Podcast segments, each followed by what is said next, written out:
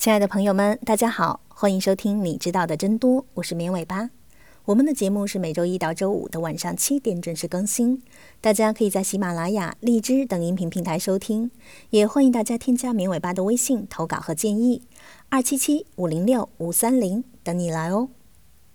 随着现代医学能解决的病越来越多，临床上的分科也就越来越细，对于患者来说。错综复杂的医疗系统以及对疾病的认识问题，就直接导致了患者不容易挂对科室。有哪些病容易挂错科室呢？首先，这里说的几个科室并不是完全没有重合，只是从区分概念来说，实际还是得根据具体的情况和检查相结合。第一，皮肤病与性病，有些女性发现胸部区域长了水泡，并且感到疼痛。就以为要去挂妇科或者是胸外科，其实这都是因为忽略了皮肤这个人体器官，绕了一圈才到皮肤科。皮肤科其实不只看皮肤病，包括很多人认为尖锐湿疣、生殖器疱疹等发生在生殖器上的疾病，就是挂泌尿外科或者是妇科。其实除了专业的防治机构之外，在综合医院中，常将这些性病诊疗业务归并到皮肤科。因为这些性病的临床表现往往以皮肤症状为主，都是在皮肤科。此外，无论是脂溢性脱发还是其他情况造成的脱发，也属于皮肤附属器官疾病，在综合性医院里还是挂皮肤科。第二，分清心内与心外、胸外。心血管内科是内科范畴，心血管疾病方面，比如高血压、心绞痛、心悸等。心内科也做一些心脏疾病的介入手术治疗，比如先心病的封堵、放支架和起搏器等。但涉及到一些不能介入治疗、只能开胸手术的，就只能去心外科了。心脏外科和普胸外科的疾病，在过去一般合在同一个科室，称为胸外科或胸心外科。随着学科的发展和进步，这两个科室就逐渐分开，成为独立的胸外科和心外科。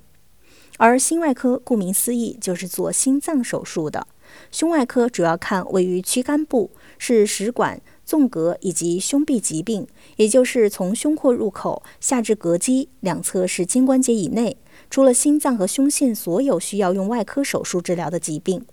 常见疾病有肺癌、自发性气胸、食管癌、食管息肉等等的疾病。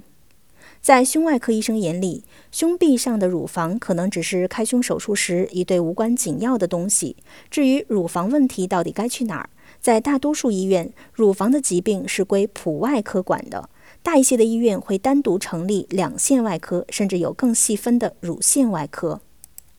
第三是神经科还是精神科？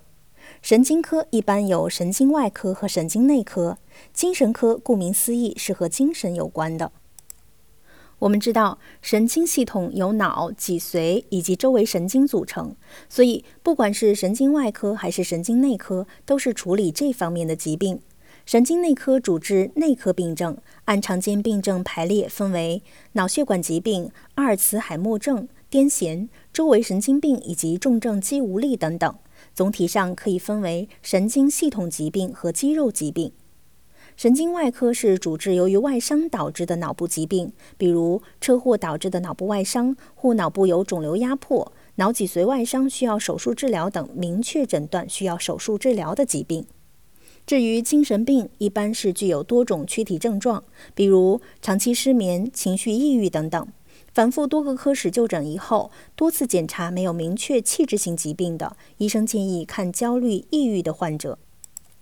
当然，有些人并不觉得自己情绪有问题，主要注意点在失眠，这也可以去这里。有些医院也叫心理咨询科，还有些医院没有这些科室，可能就会神经内科的医生去看失眠问题。还有因为绝经期所导致的植物神经紊乱引起的失眠，也就是内分泌出现了问题，可以挂内分泌科、妇科等。现在人失眠的很多，失眠的原因也很复杂。随着学科发展，很多医院还成立了睡眠障碍中心。第四，其他一些容易被纠正的误会，肚子疼也不止和消化内科有关。如果只是出现一般的腹痛，而且按压时腹部疼痛能有所减轻，可以考虑为内科腹痛，去消化内科。如果是下腹坠痛，并且伴有其他的症状，比如腹痛伴的是阴道出血，那可能得挂妇科了；腹痛伴有尿频、尿痛等尿道症状，需要挂泌尿外科。还有看似泌尿方面的疾病，如果出现腰痛并尿血，还得去肾内科。那么要如何避免挂错科室呢？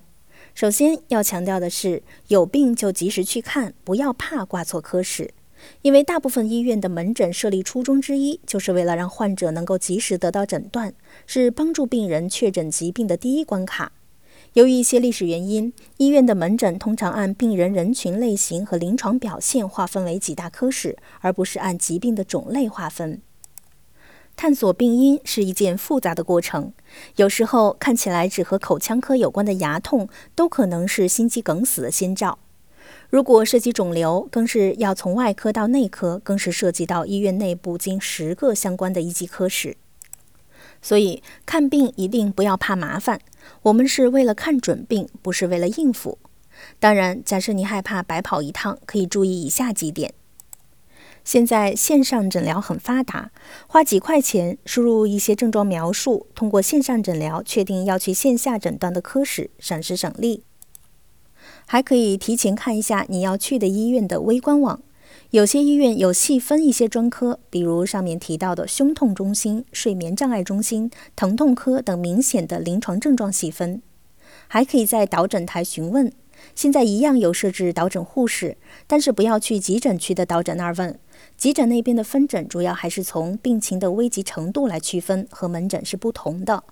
此外，也不要以是否手术为标签去挂科室。想当然地认为手术的事儿都跟外科有关，每一个从医学生到医生的培训阶段都包含基本的外科培训，比如手术器械的使用、无菌术科、骨折固定等等。此外，心内科有他们的介入手术，比如上面提到的心脏支架；消化内科有它的内镜治疗；神经内科现在也有很多在做神经介入，比如颅内血管狭窄支架置入、血管畸形栓塞等等。